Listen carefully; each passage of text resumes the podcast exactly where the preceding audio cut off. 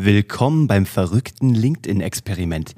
14 Tage lang habe ich viermal am Tag gepostet, sogar am Wochenende jeweils einmal. Und was ich daraus gelernt habe, das werde ich dir erzählen. Und zwar direkt nach dem Intro.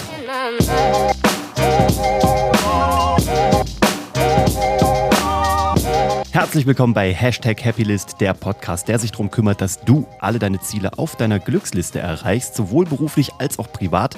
Und wo das Hand in Hand geht, ist für mich LinkedIn. Das weißt du vielleicht, wenn du mir schon hier ein bisschen länger folgst.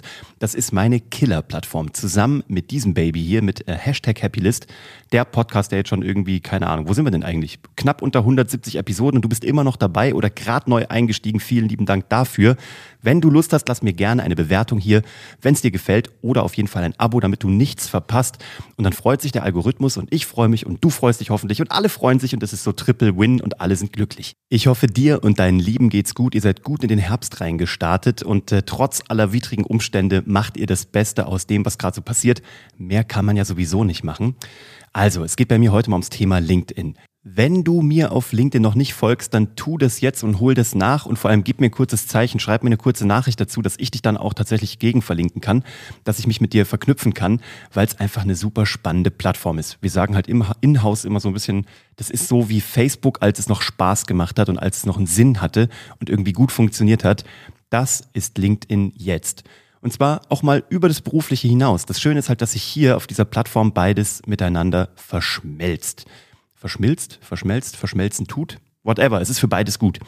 Zum einen ist es eine fantastische Möglichkeit, spannende Leute im beruflichen Kontext kennenzulernen und ja, natürlich auch um Interessenten zu qualifizieren, zu identifizieren, am besten ähm, sie später dann natürlich auch in Kunden zu verwandeln, wenn das Angebot passt und wenn die Kommunikation gut war aber ich habe darüber hinaus auch privat wunderbare Menschen kennengelernt oder aber die Beziehung zu Menschen verfestigt, sogar Kunden, die später zu äh, eher in ein freundschaftliches Verhältnis überführt wurden, All das ist mit LinkedIn möglich und weil ich testen wollte, wie das so richtig funktioniert, habe ich die letzten 14 Tage ein crazy Experiment gestartet. Und zwar habe ich gedacht, was passiert, wenn ich mal so richtig Vollgas gebe, wenn ich mal so jeden Tag vier Posts absetze, was ich noch nie in meinem Leben sogar auf Instagram gemacht habe. Und hier dachte ich mir, wenn ich bei LinkedIn mal all in gehe, das muss doch einen Effekt haben. Den hat's auch. Ich werde dir ein bisschen erzählen, was da passiert ist. Wenn du das in aller Ausführlichkeit hören möchtest, dann äh, besuch auch gerne meinen zweiten Podcast, den ich mit Bernhard zusammen unterhalte. Den findest findest du unter Geschichten, die verkaufen auf allen Podcast-Outlets, die es da so gibt, Spotify, Apple, Amazon, wo auch immer. Geschichten, die verkaufen, der Content Marketing Podcast. Ich habe also jetzt die letzten schon mal zehn Tage, also das hier ist ein Zwischenstand, noch nicht das finale, ähm, das finale Fazit. Ich habe die letzten Tage wirklich jeden Tag Vollgas dort morgens um neun, dann um zwölf, dann um 15, dann um 18 Uhr gepostet. Und warum habe ich das gemacht? Die Wochen vorher, nachdem ich von einer riesen Reichweite kam, habe ich gemerkt, dass der Algorithmus bei LinkedIn jetzt langsam beschnitten wird. Die wollen wahrscheinlich auch so langsam in die Monetarisierung reingehen, sodass man die Posts eben auch bezahlt, damit sie Reichweite bekommen. Und das habe ich natürlich gemerkt und habe halt viel weniger Reichweite bekommen als sonst. Immer noch ordentlich. Ich freue mich über jeden, der meine, meine Stories, meinen Content konsumiert. Aber es war halt signifikant weniger. Aber ich habe gemerkt, da waren Leute plötzlich, die sich noch nie bei mir gemeldet haben. Die haben reagiert, die haben geliked, die haben mir geschrieben die haben ähm, kommentiert. Und das war super spannend. Leute, die zu 80 Prozent schon meine Follower waren oder schon mit mir verknüpft sind, aber sich halt noch nie so aus der, aus der Beobachterrolle rausgetraut haben und plötzlich kamen die auf mich zu. Da habe ich überlegt, woran liegt das?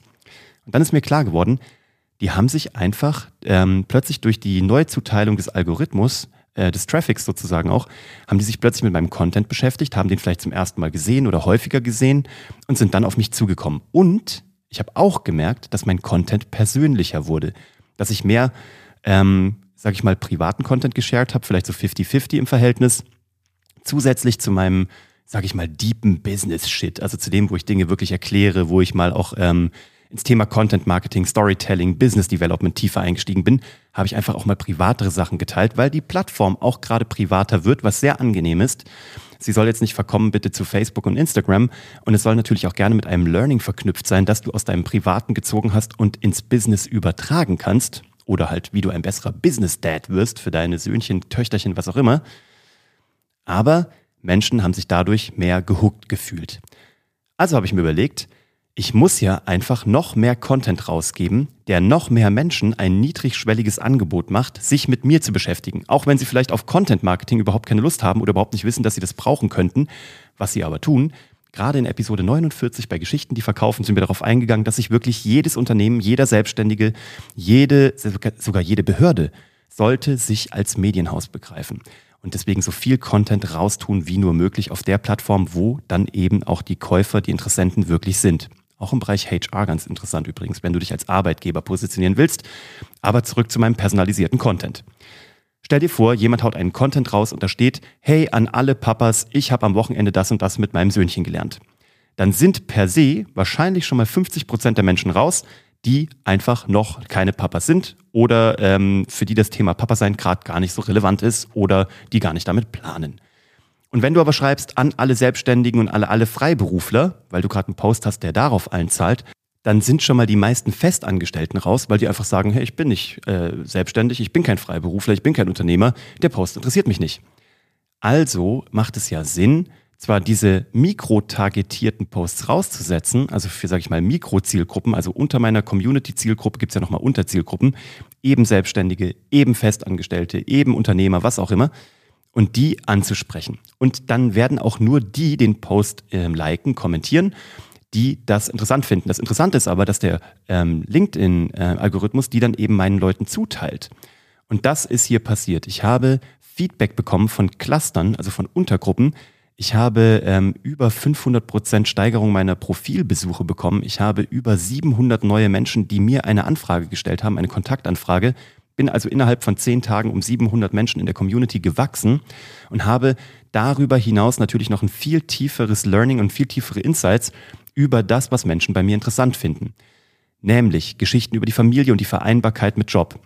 Geschichten darüber, natürlich auch Content Marketing und wie erzähle ich eine gute Business Story in vier Schritten oder eben in zwölf Schritten, wenn ich mich auch auf die komplette Heldenreise einlassen möchte. Und all das durfte ich mitnehmen und lernen. Und ich werde auch ein komplettes Fazit noch ziehen auf LinkedIn. Also wenn du möchtest, folge mir gerne unter Uwe von Grafenstein auf LinkedIn, wenn du diese Learnings alle mitnehmen möchtest oder schreib mich auch direkt an unter ähm, uwe.uwvg.de.